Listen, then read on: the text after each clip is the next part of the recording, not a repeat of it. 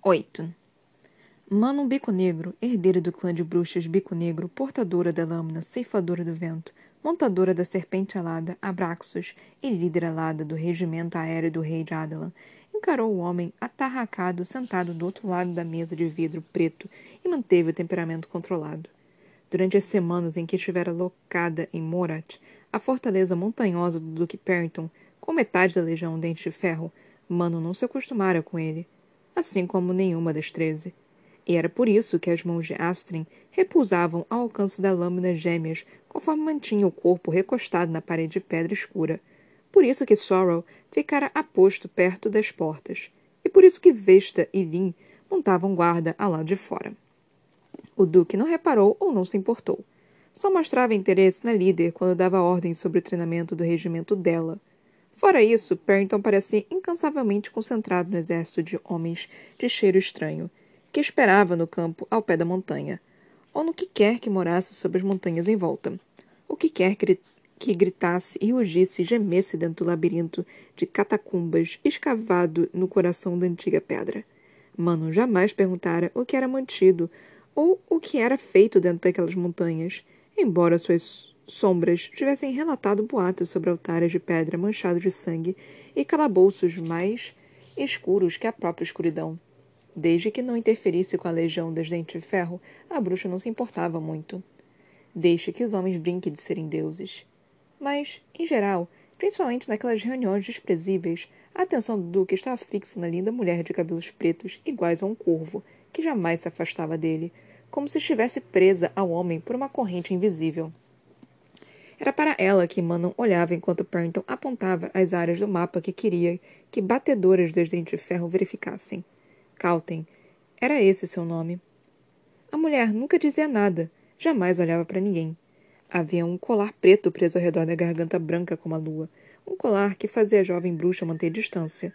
Tinha um cheiro muito errado ao redor de todas aquelas pessoas humano, mas também não humano. E, naquela mulher, o cheiro era mais forte e mais estranho, como os lugares escuros e esquecidos do mundo, como o solo revirado de um cemitério. Na semana que vem quero relatório sobre o que os homens selvagens de caninos estão fazendo, informou o Duque. O bigode bem feito, de cor ferrugem, parecia completamente deslocado contra a armadura escura e abratulhada, um homem igualmente confortável batalhando em salões de conselho ou em campos de massacre. Algo em particular por que procurar? Perguntou Manon, inexpressiva, já entediada. Era uma honra ser lidralada, lembrou-se ela, uma honra liderar o regime do Gente de Ferro. Mesmo estar ali parecesse uma punição, mesmo que estar ali parecesse uma punição, e mesmo ainda que ainda não tivesse recebido notícias da avó, a grã bruxa do clã Bico Negro, sobre o qual deveria ser, ser seu movimento seguinte. Eram aliadas de Adalan, não lacaias à disposição do rei. Perrington acariciou distraidamente o braço fino de Calten, a pele branca coberta com ferimentos demais para ser acidental. E havia também a cicatriz vermelha e espessa, logo antes da curva do cotovelo, com cinco centímetros de extensão, levemente elevada. Só podia ser recente. Mas a mulher não se encolheu diante daquele toque íntimo, não mostrou um lampejo de dor quando os dedos grossos acariciaram a cicatriz violenta. Quero uma lista atualizada dos assentamentos, ordenou o Duque. Os números, os principais caminhos que usam para atravessar as montanhas. Fiquem invisíveis e não os abordem. Mas não podia ter tolerado tudo a respeito de ficar presa em Morat, exceto pela última ordem. Não os abordem. Nada de mortes, nada de brigas, nada de homens sangrando. A câmara do conselho só tinha uma janela, alta e estreita, com a vista obstruída por uma das muitas torres de pedra de Morat. Não havia espaço aberto o suficiente naquela sala, não com Perrington e a mulher destruída ao lado dele. A líder alada ergueu um queixo, então ficou de pé. Como quiser. Vossa Alteza, falou o Duque. Mas não parou, virando-se levemente. Os olhos escuros do homem não eram completamente humanos. Vai se dirigir a mim como Vossa Alteza, líder alada. Foi um esforço evitar que os dentes de ferro deslizassem para baixo nas fendas da gengiva. Você não é meu duque, respondeu a bruxa, assim como não é minha alteza. Astrid tinha ficado imóvel. Duque Perrington deu uma risada alta. Calton não mostrou indicativos de que tinha ouvido qualquer coisa. O demônio branco, ponderou ele, fitando Manon com olhos que a percorriam livres demais. Se fosse qualquer outra pessoa, a bruxa teria arrancado aqueles olhos com as unhas de ferro e deixado que ele gritasse um pouco antes de lhe rasgar a garganta com os dentes afiados. Me pergunto se você não vai tomar o regimento para si e roubar meu império. Terras humanas não são, não me são úteis. Era verdade.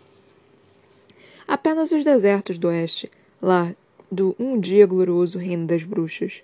Mas até terem lutado na guerra do rei de Adelan, até que os inimigos dele fossem derrotados, elas não poderiam reivindicar as terras. Além disso, a maldição das Crochã que negava às bruxas a verdadeira posse da região ainda seguia firme, e elas não estavam mais perto de quebrá-la que as ancestrais de Manon, quinhentos anos antes, quando a última rainha Crochã as amaldiçoou com um suspiro derradeiro. E por isso agradeço aos deuses todos os dias. Barrington fez um gesto com a mão. Dispensadas. Manon encarou com raiva, de novo debatendo os métodos de assassiná-lo, bem ali na mesa. Ao menos para ver como Calten reagiria àquilo. Mas Astrid mexeu o pé contra a pedra que serviu tanto quanto uma tosse forçada. Então, a líder deu as costas para o duque e sua noiva silenciosa. Depois saiu. Manon seguiu batendo os pés pelos corredores estreitos da fortaleza de Morat. Astrid ao lado, Sorrow um passo atrás, Vista e Lin na retaguarda. Por cada re fenda representando janelas que passavam, rugidos e asas e gritos irrompiam, junto aos últimos raios do sol poente. E, além deles, os golpes incansáveis em aço e ferro.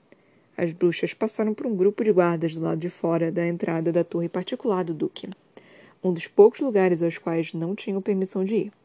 Os odores que vazavam por trás da porta de pedra escura e reluzente projetaram garras na coluna de Manon, fazendo com que ela, a imediata e a terceira no comando mantivessem uma distância cautelosa.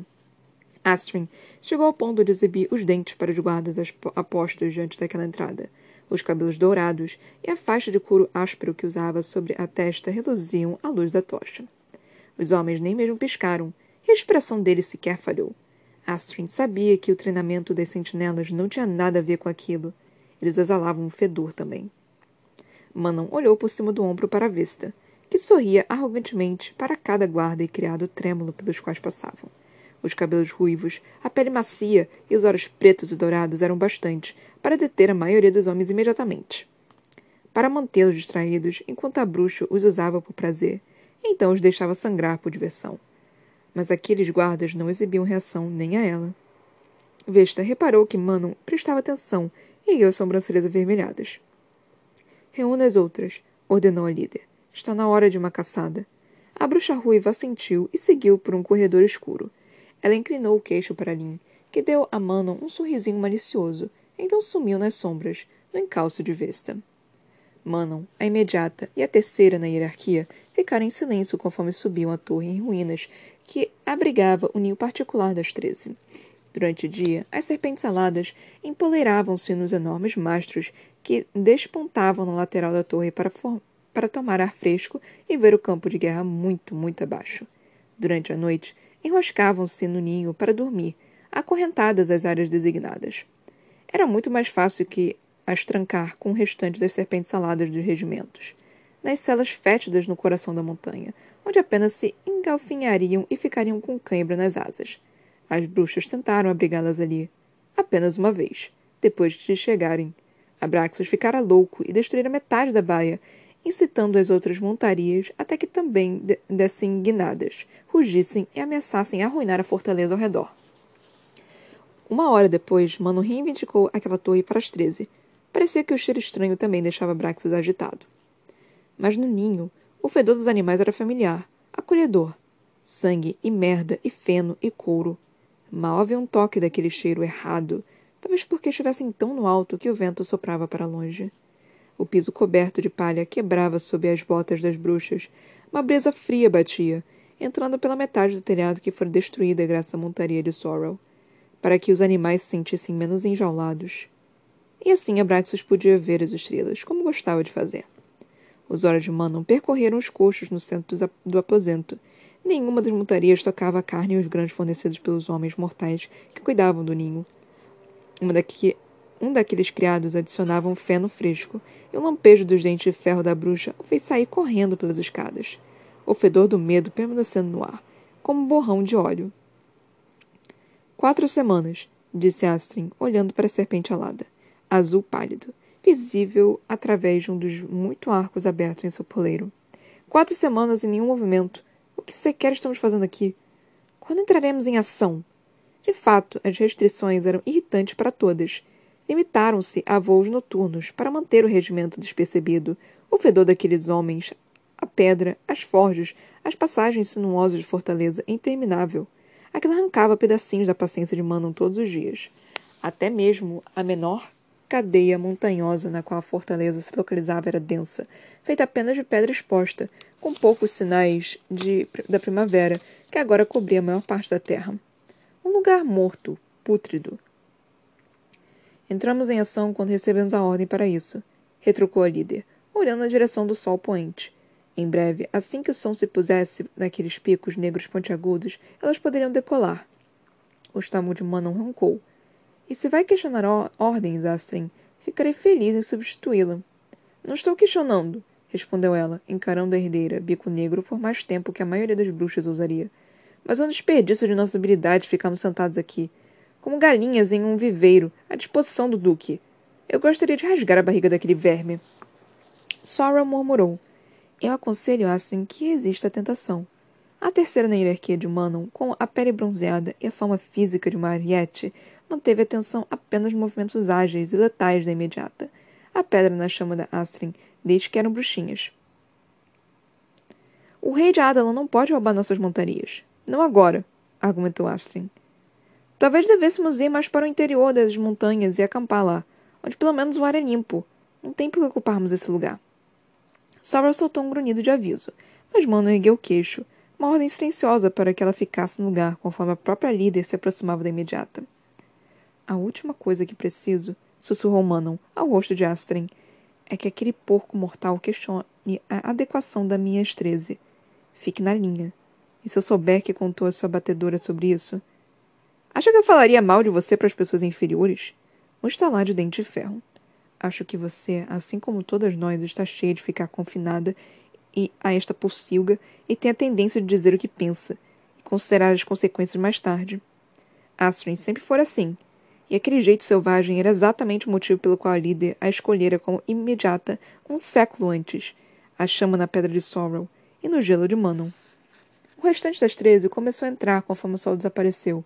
Elas lançaram um olhar para Manon e Astrid e se mantiveram sabiamente longe, desviando os olhos. Vesta até mesmo murmurou uma oração para a deusa de três rostos. Só quero que as treze, que todas as bico negro, conquistem a glória do campo de batalha, explicou Astrid, recusando-se a desviar o olhar da líder. Conquistaremos, prometeu ela, alto bastante para que as outras ouvissem. Mas até então fique quieta ou vou mantê-la de castigo até que seja digna de montar conosco de novo. Imediata baixou os olhos. Sua vontade é minha, líder alada.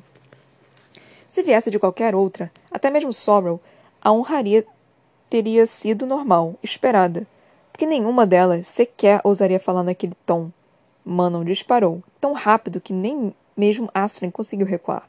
Sua mão se fechou na garganta da prima. As unhas de ferro cravaram-se na pele macia sob as orelhas.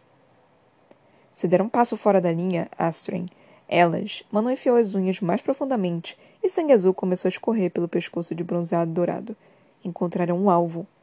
A líder não se importava que as duas estivessem lutando lado a lado havia um século. Catherine fosse sua parente mais próxima, ou que imediata tivesse entrado em diversas brigas para defender a posição de Manon como herdeira. Ela mataria assim que se tornasse um aborrecimento inútil. A bruxa deixou que Astrid visse tudo aquilo em seus olhos. O olhar da imediata se voltou para o manto vermelho sangue de Manon.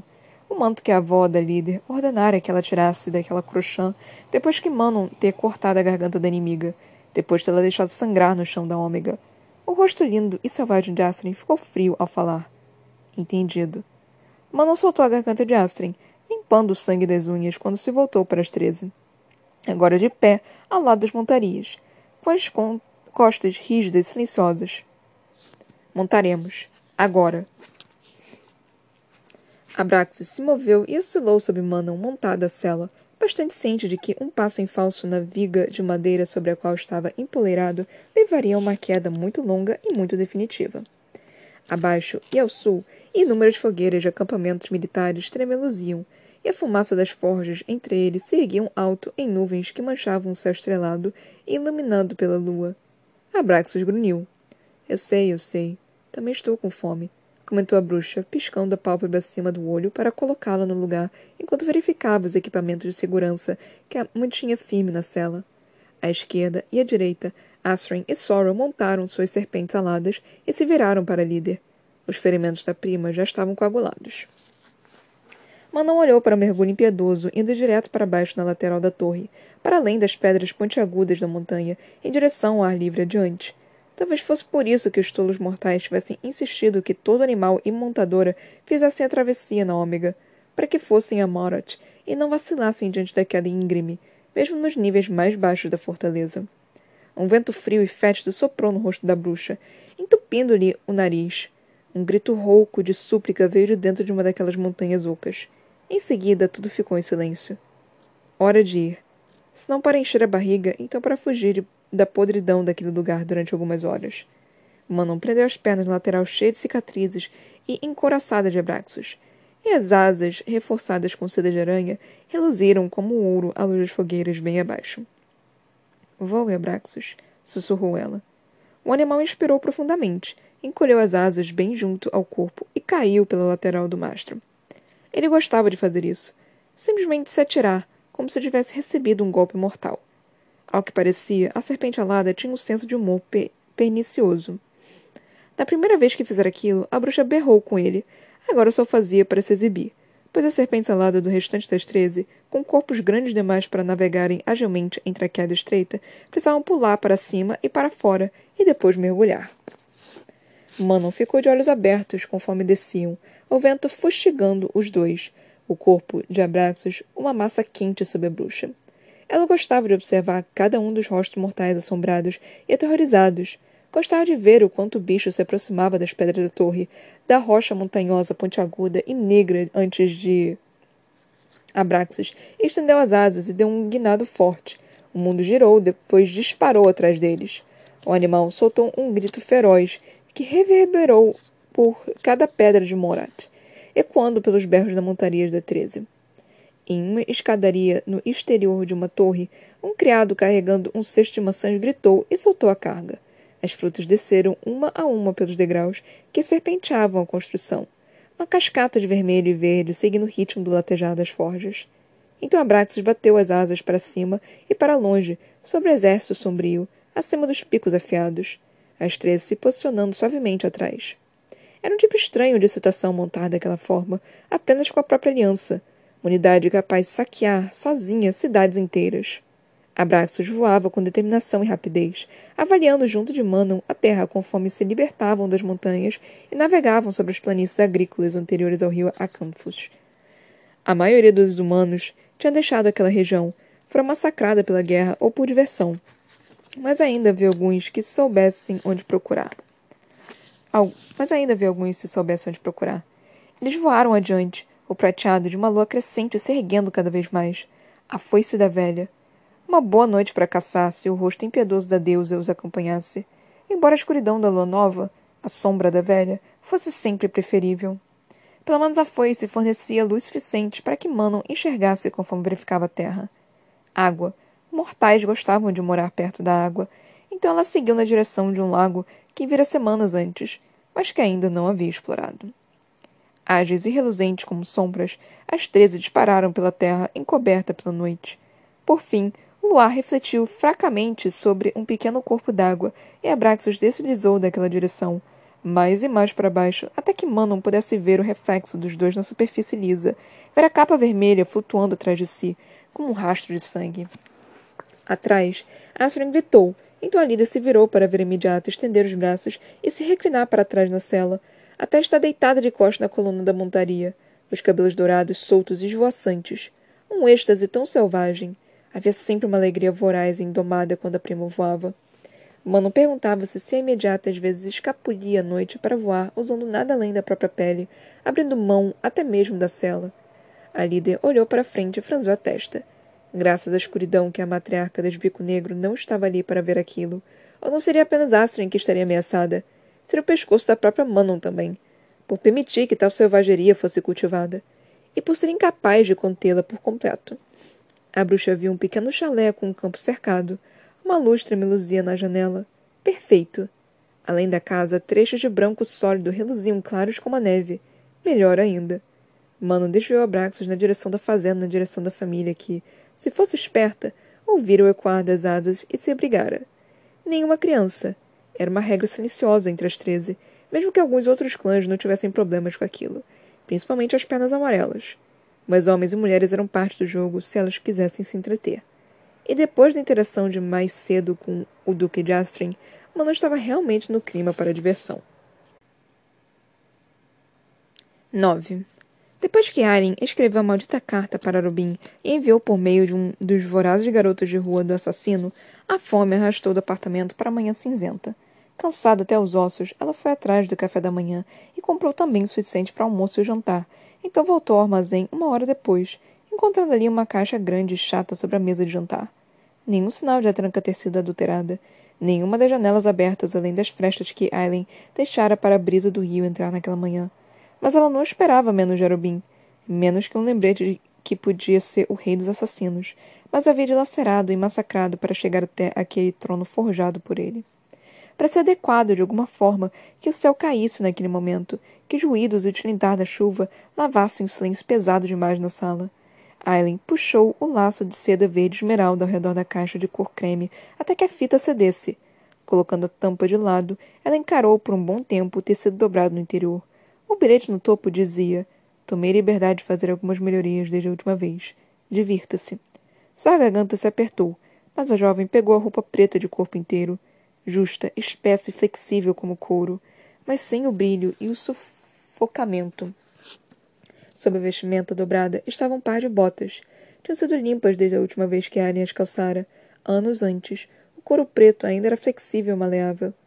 Os suco, os sucos especiais e as lâminas ocultas continuavam precisas como sempre. Ele ergueu a pesada manga da roupa, revelando as manoplas embutidas que ocultavam espadas finas e cruéis, tão longas quanto seu, seus antebraços. Aileen não viu aquela roupa, não a vestia desde. Ela olhou para o local vazio sobre a lareira. Outro teste. Um silêncio para ver o quanto estava disposta a perder e esquecer, o quanto suportaria trabalhar com ele. O rei dos assassinos pagara pela roupa anos antes.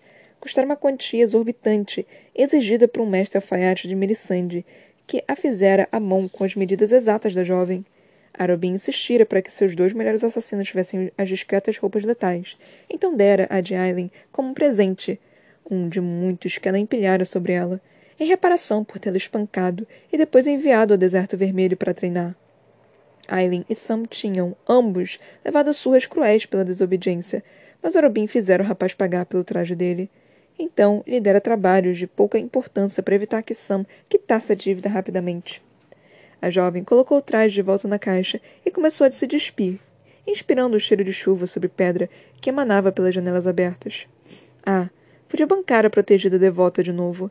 Podia seguir com o plano que deixaria Rubin criar, o plano que ela modificaria levemente apenas bastante. Mataria quem quer que fosse necessário, se prostituiria, se destruiria caso aquilo significasse levar Aiden para a segurança. Dois dias. Apenas dois dias, até que pudesse vê-lo de novo, até que pudesse ver com os próprios olhos que Aiden conseguira, que sobrevivera todos aqueles anos em que ficaram afastados. E, mesmo que seu primo a odiasse, cuspisse nela como Cal praticamente fizera, valeria a pena.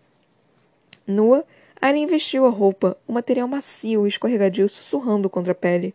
Típico de Arobin não mencionar quais modificações tinha feito, criando um enigma letal para ela decifrar se fosse esperto bastante para sobreviver. A jovem agitou o corpo para dentro do traje, com o cuidado de evitar disparar o mecanismo que projetava aquelas lâminas ocultas, tateando em busca de qualquer outra arma ou truque escondido. Era um trabalho para outro momento, até que o traje envolvesse por completo e Aileen prendesse os pés nas botas. Ao seguir para o quarto, já conseguia sentir os reforços acrescentados a cada ponto fraco que ela possuía. As especificações deviam ter sido enviadas meses antes da roupa chegar, pelo homem que de fato sabia como sobre o joelho, que às vezes falhava, as partes do corpo que eram favorecidas em combate, a velocidade com que se movia.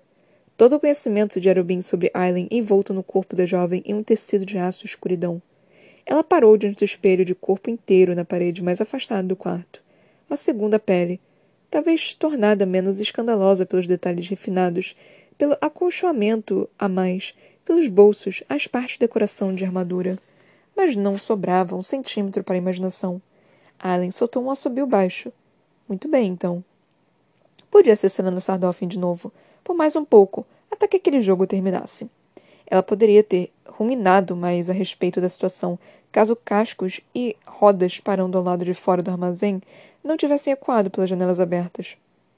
A jovem duvidava que Arubin fosse aparecer tão cedo para se gabar. Não, ele esperaria até saber que ela havia de fato saído para brincar com o traje.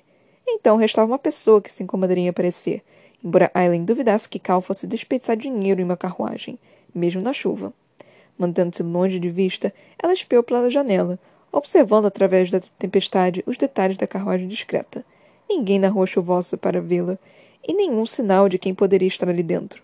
Seguindo para a porta, a jovem girou o pulso, liberando a lâmina no braço esquerdo. A arma não emitiu som ao disparar do compartimento escondido da manopla, o metal brilhando à luz fraca da chuva. Pelos deuses, o traje era tão espantoso quanto fora naquele primeiro dia em que o experimentou, a lâmina cortando tão suavemente o ar como fizera quando o assassino a enviara nos alvos. Seus passos e o ressoar da chuva no telhado eram os únicos sons conforme Aileen desceu as escadas, então caminhou entre as altas pilhas de caixas no piso principal. Com o braço esquerdo inclinado para ocultar a arma dentro das dobras do, do manto, a jovem abriu a imensa porta de corredor do armazém, revelando véus de chuva passando pela entrada. Uma mulher encapuzada esperava sob a estreita mar marquise, e um coche alugado e discreto, puxado por um cavalo, se detinha atrás dela no meio-fio. O condutor observava cautelosamente. A chuva pingava da aba larga do chapéu. Não era um olho treinado, apenas vigiava a mulher que o havia contratado. Mesmo na chuva, o manto dela era de um cinza intenso e profundo. O tecido estava limpo e era pesado o suficiente para sugerir muito dinheiro, apesar da carruagem. O capuz pesado escondia o rosto da estranha na sombra, mas Aileen viu lampejos de pele marfim, cabelos escuros e luvas finas de veludo sendo levadas para dentro do manto. Em busca de uma arma? Comece a explicar, ordenou ela, reclinando-se contra a batente da porta, ou vai virar comida de rato. A mulher recuou para a chuva, não para trás, exatamente, mas na direção da carruagem. Então Aileen reparou na pequena silhueta de uma criança esperando lado de dentro, assustada. A estranha falou. Vim avisar você. Em seguida puxou o capuz para trás, apenas o suficiente para revelar o rosto. Olhos verdes grandes, levemente repuxados, lábios sensuais, maçãs do rosto salientes e um nariz empinado combinavam-se para criar uma beleza rara e espantosa que fazia com que os homens perdessem todo o bom senso. Anne deu um passo para a marquise, estreita, e cantarolou. Até onde me lembro, Lissandra, avisei você que, se algum dia a visse de novo, eu a mataria. Por favor, implorou Lissandra. Aquela palavra, e o desespero por trás dela, fez com que Aileen embanhasse a lâmina de novo. Durante os nove anos em que conhecia a cortesã, jamais ouvira dizer por favor, ou parecer desesperada por qualquer motivo. Frases como obrigada, ou eu poderia, ou até mesmo que bom ver você, nunca tinham sido proferidas por Lissandra ao alcance dos ouvidos de Aileen. Elas poderiam ter sido amigas tão facilmente quanto inimigas. Ambas órfãs, ambas encontradas por Arubin quando crianças. Contudo, o assassino entregara Lissandra para Clarice, sua grande amiga e bem-sucedida madame de um bordel. E, embora Aileen tivesse sido treinada para os campos de batalha e Lissandra para as alcovas, as duas tinham, de alguma forma, crescido como rivais, atracando-se pelas graças de Arobin. Quando Alessandra fez 17 anos e teve seu leilão, foi o rei dos assassinos quem venceu, usando dinheiro do pagamento da dívida de Aileen. A cortesã, então, atirou na cara dela o que Arobin fizera com aquele dinheiro sujo. Em seguida, a assassina atirou algo de volta em Alessandra, uma daga. As duas não se viam desde então. Aileen pensou que estava coberta de razão em puxar o próprio capuz para revelar o rosto e dizer: eu levaria menos de um minuto para matá-la, assim como seu motorista, e para me certificar de que sua pequena protegida na carruagem não diga uma palavra a respeito disso. Ela provavelmente ficaria feliz ao vê-la morta. Lissandra enrijeceu o corpo. Ela não é minha protegida e não está em treinamento. Então vai usá-la como escudo contra mim? O sorriso de Aileen estava afiado como uma lâmina. Por favor, por favor, pediu Lissandra, por cima da chuva. Preciso falar com você. por apenas alguns minutos, onde for seguro. A jovem observou as roupas requintadas, o coche contratado, a chuva batendo nos paralelepípedos. Era típico de Arabinha tirar aquilo contra ela, mas permitiria que ele fizesse a jogada. Veria onde a levaria. Aren pressionou o osso do nariz com dois dedos, depois levantou a cabeça. Sabe que vou. Sabe que vou ter que te matar. Sabe que vou ter que matar seu condutor. Não precisa, não! gritou o homem, atrapalhando-se para pegar as rédeas. Eu juro! Juro que não daria um pio sobre este lugar! Ela caminhou até o coxo de um cavalo, a chuva ensopando imediatamente seu manto. O sujeito poderia relatar a localização do armazém. Poderia colocar tudo em risco, mas. Aileen olhou para a permissão da carruagem salpicada de chuva, emoldurada na porta e iluminada pela lanterna que pendia acima. Bem, Callan Opel, do número 63 de Baker Street, apartamento 2. Suponho que não vá contar a ninguém. Branco como a morte, o condutor assentiu. Allen encarou a porta da carruagem, falando para a criança do lado de dentro. Saia. As duas do lado de dentro agora. Evangeline pode esperar aqui, sussurrou Lissandra. Aileen olhou para cima do ombro, a chuva molhando seu rosto conforme os lábios se retraíram nos dentes. Se acha por um minuto que vou deixar uma criança sozinha em uma carruagem alugada aqui nos cortiços, pode voltar para o chiqueiro de onde saiu. Ela olhou para dentro da carruagem mais uma vez e disse para a garota encolhida: Venha você. Não vou mordê-la. Isso pareceu ser confortante o suficiente para Evangeline, que se aproximou, a luz da lanterna refletindo na minúscula mão de porcelana antes a menina segurar o braço de Aileen para descer. Não tinha mais que onze anos. Era delicada e os cabelos loiro avermelhados estavam trançados para trás, revelando olhos amarelos como citrino, que observavam a rua encharcada e as mulheres diante de si. Tão linda quanto sua senhora. Ou seria se não fosse pelas cicatrizes profundas e regulares nas bochechas cicatrizes que explicavam a tatuagem terrível marcada com ferro quente no interior do pulso. Fizera parte dos acólitos de Clarice, até ser maculada e perder todo o valor.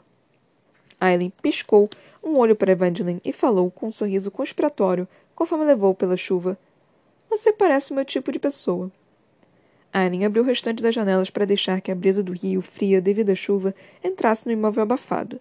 Ainda bem que ninguém apareceu na rua nos minutos em que ficaram do lado de fora. Mas, se Lissandra estava ali, não havia dúvida de que Arubim saberia.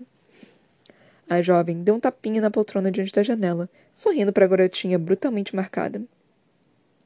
Este é meu lugar preferido para, para se sentar no apartamento inteiro quando uma brisa boa soprando. Se quiser, tenho um ou dois livros de que imagino você gostaria. Ou. Ela indicou a cozinha direita. Pode encontrar algo delicioso na mesa da cozinha. Torta de mirtilo, acho. Lissandra enrijeceu o corpo, mas Alien não deu a mínima ao acrescentar para Evangeline. Você escolhe. Como a criança vivendo em um bordel de luxo, a menina provavelmente tivera muito poucas escolhas na curta vida.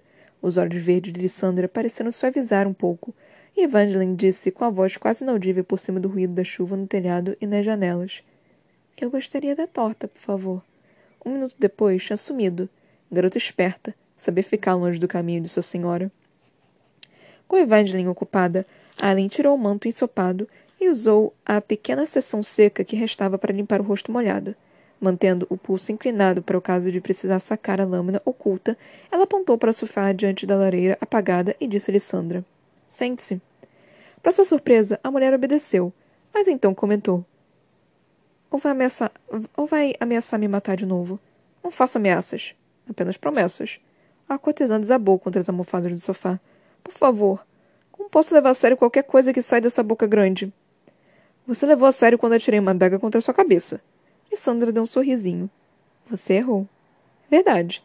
Mas ainda assim, arranhar a olheira da cortesã. Até onde sabia, fora merecido. Contudo, era uma mulher que estava sentada diante de Aileen agora. As duas eram mulheres agora. E nós, garotas que tinham sido aos 17 anos.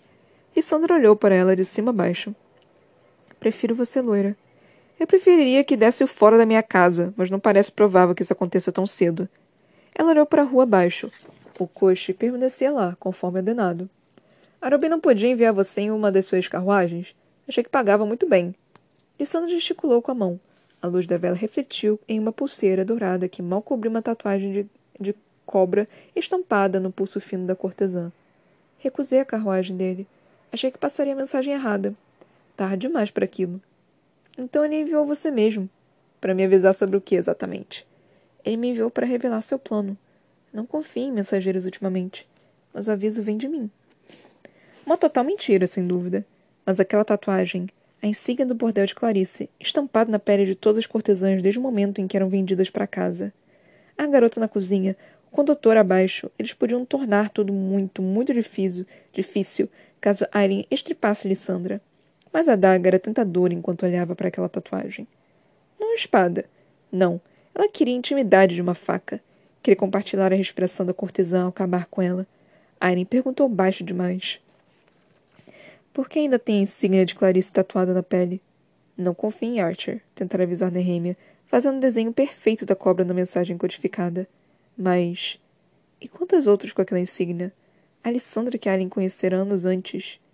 Duas caras, mentirosa e ardilosa, estavam entre as palavras mais bondosas que usara para descrevê-la. A cortesã franziu a testa para a tatuagem. Só nos tiram o carimbo depois que pagamos nossas dívidas.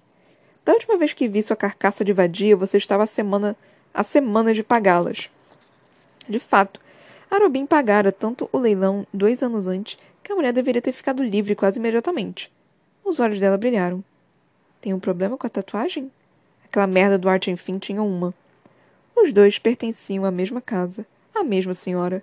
Talvez tivessem trabalhado juntos em outros assuntos também. E Sandra continuou encarando-a. Archer está morto. Porque eu estrepei. Estrepei disse Aileen com doçura na voz. A mulher apoiou uma das mãos no encosto do sofá. Você, sussurrou ela, mas então balançou a cabeça e disse baixinho. Bom, que bom que o matou. Era um porco que servia a si mesmo. Podia ser uma mentira para conquistá-la. Diga o que quer, então saia. A boca sensual de Alessandra se contraiu, porém ela explicou o plano de Arobin para libertar Aidion. Era brilhante se Aileen quisesse ser sincera, inteligente, dramático e audacioso. Se o rei de Adelan queria fazer um espetáculo da execução do general, então eles fariam um espetáculo do resgate. Mas contar a ela por meio de Lissandra, atrair outra pessoa que a pudesse trair ou testemunhar contra ela, mais um lembrete da facilidade com que o destino de Aedion poderia ser selado, caso Robin decidisse tornar a vida de Aileen um inferno. Eu sei, eu sei, afirmou a cortesã, observando o brilho frio nos olhos da jovem. Não precisa me lembrar de que vai me esfolar viva se eu trair você. Aileen sentiu um músculo se contrair na bochecha. E o aviso que veio me dar. E Sandra se movendo do sofá.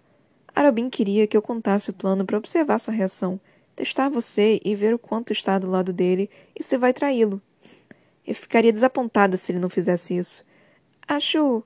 Acho que também me viu como uma oferta. Aileen sabia o que a cortesã queria dizer, mas respondeu.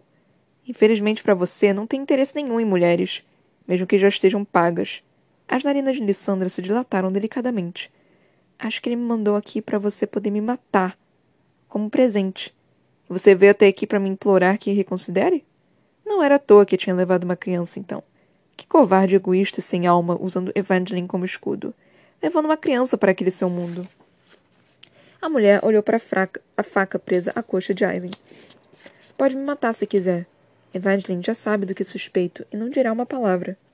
Aileen forçou o rosto a assumir uma expressão de calma gélida. Mas eu vim para avisar você, continuou Lissandra.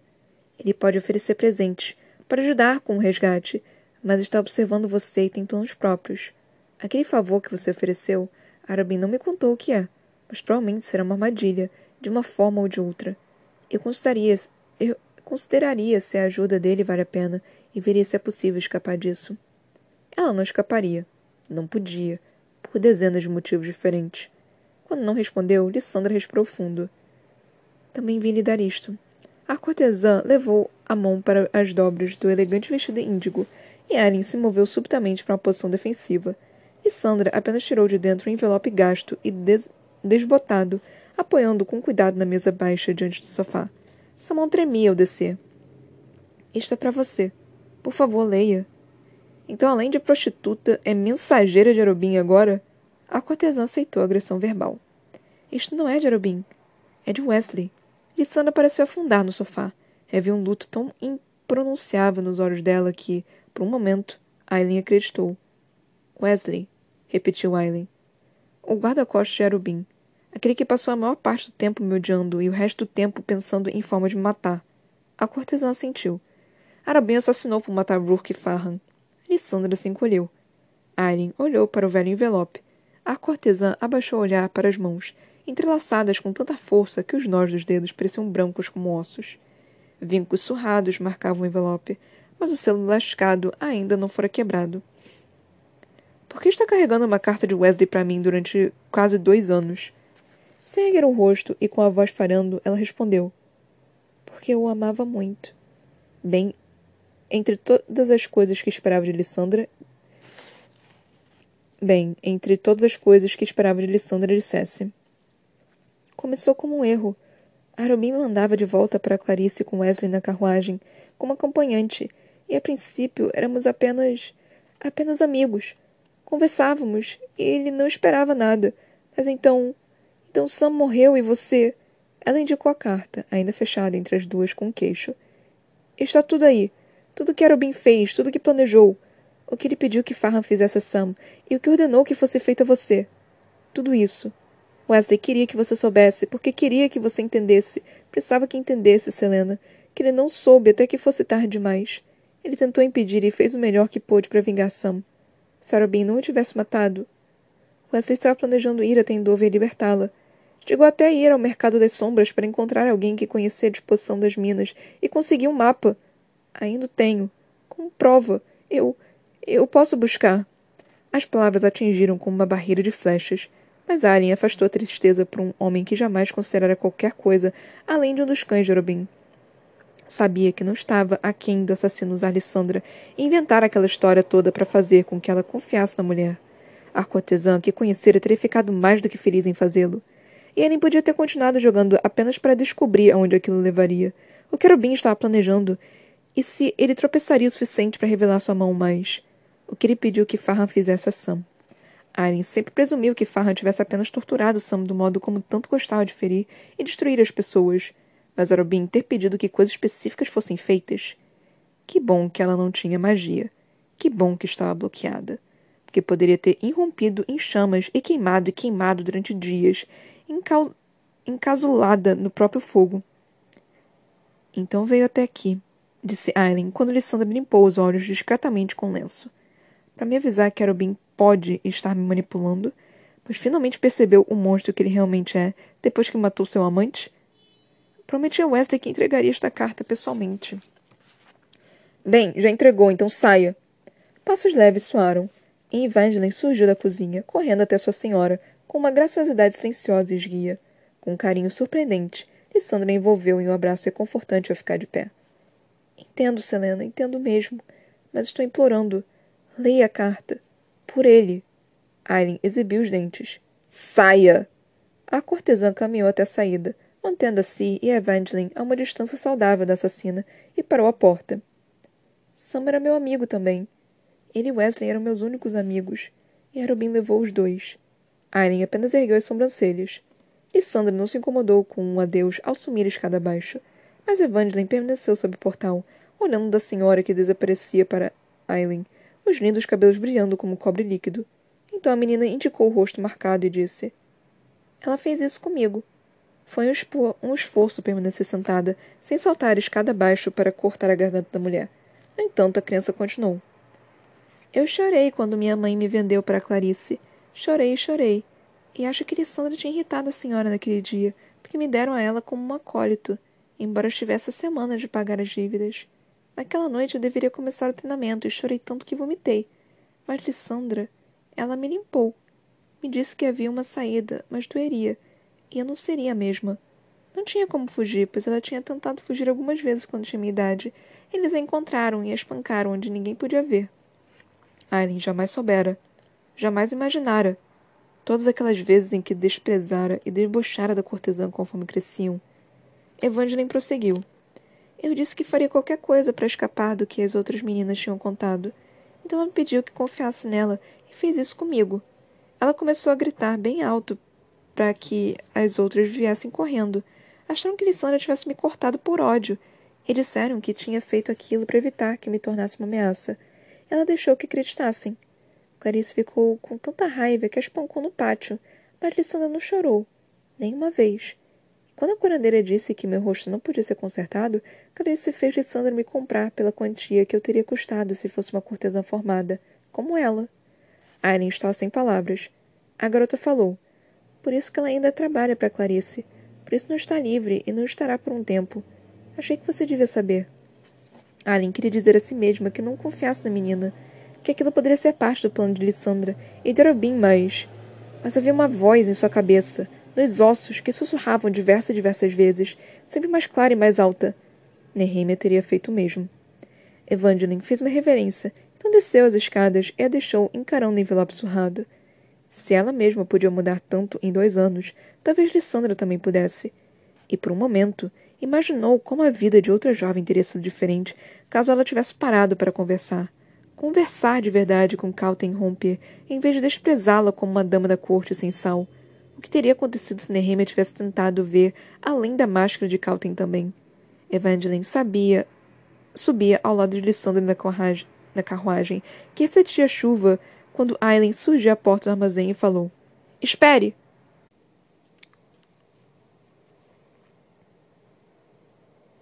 Gente, os capítulos estão ficando cada vez maiores, eu não tô. Ou eu leio, tipo, um capítulo e fica, tipo, 20 minutos e o resto é eu comentando, ou eu fico com 15 minutos comentando. Então, nesse momento, eu tô, eu tô escolhendo ler mais e até o negócio ficar mais bonitinho. Mas, enfim. É, vamos lá. Cara, a internet acabou aqui em casa. Eu, tive, eu, eu, pensei que eu não fosse conseguir gravar hoje, mas eu tô conseguindo gravar, graças a Deus. Mas enfim, vamos lá. A gente teve nosso primeiro capítulo com a Manon, foi bem chato. Ai, confesso pra vocês que eu, que, eu, que eu não fiquei muito, como se diz, muito entretida, assim, não. Foi, foi de novo como a introdução da Manon, né? Tipo, ah, ela agora tá aqui e ela tá fazendo isso. Foi interessante saber que ela tá com o Duke Perrington junto com a Calten que a Calten tá viva, né? E o Duke Perrington tá meio que mantendo ela quase que como se fosse um, um pet, né? Um, um, um, cachorrinho, alguma coisa assim. Isso tá me irritando muito, para falar a verdade. Ai, que vontade de matar esse homem. Esse homem também merece uma morte lenta e sofrível. E ela, a Calten, né, tá com um colar também, o que significa que ela tá com um príncipe Valg dentro dela. Então, isso é bem interessante. Mas, ao mesmo tempo, é interessante a gente ver que, tipo, por mais que ela talvez esteja com o príncipe Valg dentro dela, ela não tá tendo reação. E o, o, o Parrington tá tratando ela como se fosse uma, uma cachorrinha, né? Então, isso é algo no qual eu tô curiosa em descobrir mais. É, tirando isso, nós tivemos aqui pouca informação, né? É, foi bastante enrolação da questão da, dessa parte da Manon. Tivemos uma leve, uma leve briga né, entre a Manon e a Astrid, o que foi até interessante de ver. É, é interessante ver ainda como a, a Manon não está nem pensando, né, assim, em questões da, como se diz, do que a Crochan, né, disse para elas. Ah, vocês não são mais de verdade, vocês são, só são mais porque é, elas te ensinaram a serem mais. E vocês querem saber qual é o segredo para acabar com a maldição? Porque ela disse aqui a questão da maldição, né? É só. É, tá dentro de vocês, galera. Então, vamos, bora lá. E ela não tá nem pensando nisso, tipo, a Crochá, porra, a Crochá falou pra elas, mano, tipo, ah, a maldição tá dentro de vocês. Tá, quer dizer, a cura tá dentro de vocês, vocês só são incompetentes. É basicamente isso. E eu só tô, mano, por que, que você não prestou atenção? Você tinha a porra da Crochá falando pra você exatamente o que você queria e você não tá bom, então. Porra, que saco! Mas enfim. Aí nós tivemos isso. Mas é meio difícil também elas acreditarem nas crochã, né? Mas é, porra, que ódio. E esse, o capítulo 8 também foi meio que uma grande, como se diz? Recapitulação, né? Porque teve muita informação nova, teve muita coisa que a gente já sabia, né? É porque esses livros, provavelmente, eles são escritos demora para escrever, né? Então provavelmente você precisa de uma recapitulação mesmo. Como a gente está lendo direto, a gente, eu pelo menos fico, mano, eu já sei disso, por que, que você tá falando, tá tão, tão enrolação? É porque demora mais ou menos um ano, um ano e meio, dois anos para livro realmente ser escrito, né? Então, até esse negócio chegar nas nossas mãos, demorou pra cacete, a gente já se esqueceu de tudo. Então eu entendo essa, essa, essa, essa necessidade de realmente ter recapitulação. Eu faço isso com o meu livro também. Eu tô colocando algumas recapitulações também. Então é importante, realmente. Às vezes fica chato, mas é, é, se você for o tipo de pessoa que lê o livro e tem que esperar um ano, dois anos, três anos pro próximo, é bom você ter as recapitulações. Meu Deus, que palavra difícil que não tô conseguindo falar. Mas enfim, aí nós tivemos isso. Tem alguma coisa interessante acontecendo com a Astrid e com a Manon. Tem, tem alguma coisa aí acontecendo. Não sei exatamente o que, que é, não, mas assim, essa briga entre elas. Não sei tem alguma coisa aí, alguma coisa que pode acontecer aí. Não sei exatamente o que, mas eu, acho que, que vai vir mais. Porque a gente não viu exatamente né, essa parte delas. A gente viu que elas são muito companheiras, que a Astrid tá sempre do lado dela, tá sempre defendendo ela e tudo mais. E a gente viu que a Astrid também, tipo, ela é muito impulsiva, ela faz algumas merdas, e aí quem tem que puni-la é a Manon. A Manon não gosta muito, mas ela faz, tipo, ela faz como se fosse, tipo, ah, tem que fazer. É, não tenho que fazer, eu tenho que puni-la. Então é mais ou menos isso. Eu, eu, eu não consigo, tipo. eu não consigo aceitar direito essa parte das bruxas. Essa parte delas, tipo, nós vamos brincar com os seres humanos, nós vamos caçar seres humanos e cortar suas gargantas, arranhar seus, seus olhos e fazê-los gritar antes de eu matá-los, não sei o quê. Mano, ai, sei lá, tipo. Tá, são seres do mal. Mas eu não consigo acreditar nisso. Ainda para mim ainda me parece esquisito. E desde que a Crochan falou, tipo, não, vocês não são mais verdadeiros, eu fiquei, ah, que bom. Porque eu tô achando essa situação meio esquisita, sabe? Ai, sei lá, é uma coisa meio que, tipo, sei lá, só. Não sei se vocês já viram um, filme chamado Albergue. Que é, é terrível, é mais de 18 anos. É um filme só de tortura, basicamente. Eu não recomendo vocês assistirem se vocês, tipo, não gostarem desse tipo de, de filme. É, é um filme, assim, que vai te deixar passando mal, porque ele é terrível no sentido de, de gore, no sentido de crueldade humana. Então, assim, mas eu, como eu já disse aqui, eu gosto de assistir esse tipo de filme para eu poder ver exatamente o nível da crueldade humana. Que é basicamente, fazendo um resumo, que é basicamente, é, você tem algumas pessoas que vão para uma viagem e aí elas meio que são sequestradas e levadas para um, pra um, um albergue, né? Nesse albergue, as pessoas meio que. É, elas compraram aquela pessoa que foi sequestrada. E nele, eles basicamente podem fazer o que, que quiserem com ele. Então, o que acontece? As pessoas batem, as pessoas é, decapitam, tiram olho. É, basicamente, tortura. É só tortura. É, é isso que acontece. Eu tenho quase certeza que isso acontece na vida real, no, no, no na Deep Web, mas assim, é, é um filme. Então, mais ou menos isso que acontece. Só que a diferença é que eles são seres humanos, sabe? Eles são humanos fazendo isso, humanos comprando outros humanos para poder literalmente torturá-los. E eu consigo acreditar que isso acontece na vida real, mas eu não consigo acreditar acreditar que essas bruxas fazem isso, sabe? É meio esquisito essa, essa imagem, sabe? É, essa. Eu não sei explicar direito, só que me parece tão estranho esse negócio delas realmente gostarem disso e não sentirem nenhum remorso e, e essa falta de empatia, de remorso, de culpa, de tudo. É algo tão estranho para mim, é algo que eu só não consigo entender, compreender é algo que. Ai, não sei, é só. É, é algo muito esquisito. É só esquisito. Eu, eu não gosto, eu realmente não gosto. No entanto, quando eu vejo isso acontecendo num filme, num filme tipo com seres humanos, não sei, em criaturas mágicas, são com seres humanos, eu fico óbvio que isso acontece na vida real, gente. Tipo, você realmente acredita que ser humano não pode ser tão cruel assim?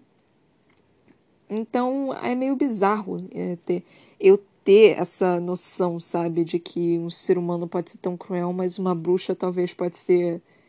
Não precisa necessariamente ser isso. Eu não sei nem se eu tô achando isso de verdade, mas sei lá. É só uma coisa assim que eu fico pensando, tipo, mano, tem. Não sei, eu não sei se alguma coisa não tá batendo, ou se eu não tô.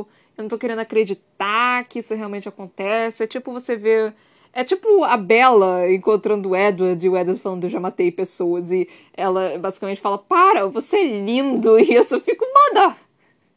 Porra! Foge desse arrombado! Mas não, a gente, a gente aceita, porque é amor verdadeiro, que não sei o que, que não sei o que lá. Mas, enfim. Ai, gente, eu era muito fangirl de Crepúsculo. A puta que me pariu, agora que a gente vê as coisas que acontecem. Ai, caralho, a gente era muito trouxa. É um romance muito. muito ruim! Mas é, é, tão ruim que fica bom! Ai, meu Deus do céu. Enfim. Aí nós tivemos aqui o capítulo 9. Cara, é, assim que eu li que a, a, veio uma mulher, que, a, que uma mulher veio de carruagem, não sei o que, eu pensei, mano, Alessandra. É a, pessoa, a primeira pessoa que eu pensei, tipo, mano, é a Alessandra. É a Alessandra. Eu tenho quase certeza que é a Alessandra. Eu sabia que ela ia aparecer. Eu tava me questionando sobre ela, tipo, ela não me parecia ser uma personagem. A Sarah J. Ah, eu adoro isso na Sarah J. Mas ela traz os personagens de volta, sabe? Eu odeio quando a, a pessoa, tipo, simplesmente. É que nem Pokémon.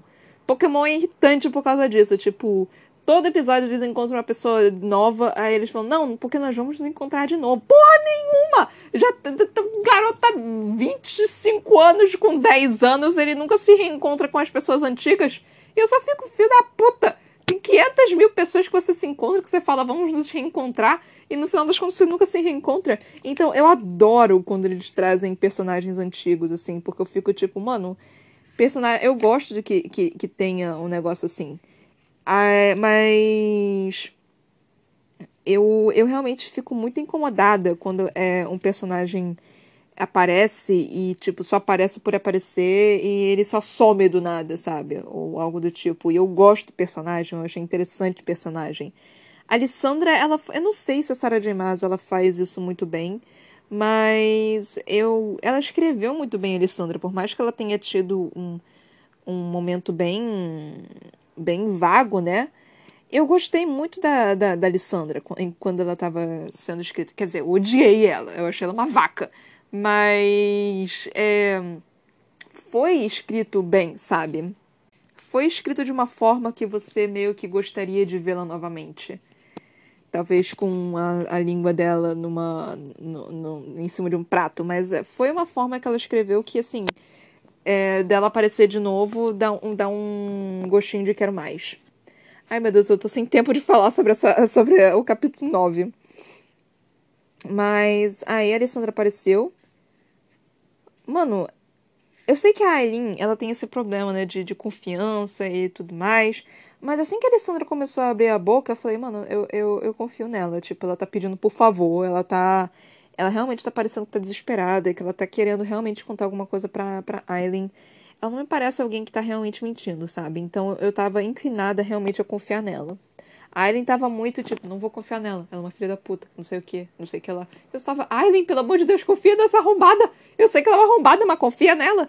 Aí a Evangeline falou, né, sobre o que ela fez, o que, que a Alessandra fez. E eu só fiquei tipo, ai meu Deus. E aí, o final do capítulo foi a Aileen chamando a Alessandra, tipo, espere, é, isso não fui eu. isso foi o capítulo que terminou dessa forma. Então, assim, não, não me odeiem nesse, nesse sentido. O que nos faz querer ler ainda mais. Ai, gente, Selena, não, não faz esse acordo com o Cal. Não faz. Com Cal, com, com Arobin, mano. Você sabe que vai dar merda. Você sabe que vai dar muita merda. A Alessandra tá te avisando. E, mano, o Arobin. Ai, Arobin, filho da puta, caro. Caro. Cara, filho da puta, esse arrombado do cacete, mas ele ainda é gostoso, mas ele é filho da puta. Ele é muito filho da puta. Na minha cabeça ele ainda é gostoso pra porra. Ai, eu te odeio. Que ódio desse arrombado do cacete. Ai, caramba. E é, né? A Alessandra, a Alessandra falou, tipo, não, eu tinha dois amigos, o Wesley e o Sam. E Arubin tirou os dois de mim. Eu fiquei, é verdade, é verdade, mano. Ai, que dor, tadinha, coitada. Eu, eu assim, quando eu falava dela, eu achava ela meio que enjoadinha, né? Meu tempo! Eu achava ela super enjoadinha. Mas eu ficava com pena dela, mano. Porque, caralho, mano, você viver. Você, você vê esse tipo de vida, sabe? Não não, não é agradável, sabe? Não que a vida de Selena barra Aileen também fosse agradável, mas, mano, sabe? Tipo, porra. É. Não sei, cara, os dois são terríveis. Tipo, você prefere ser completamente usada de uma forma ou completamente usada de outra, sabe? Meu tempo, não vai dar tempo de fazer propaganda de novo.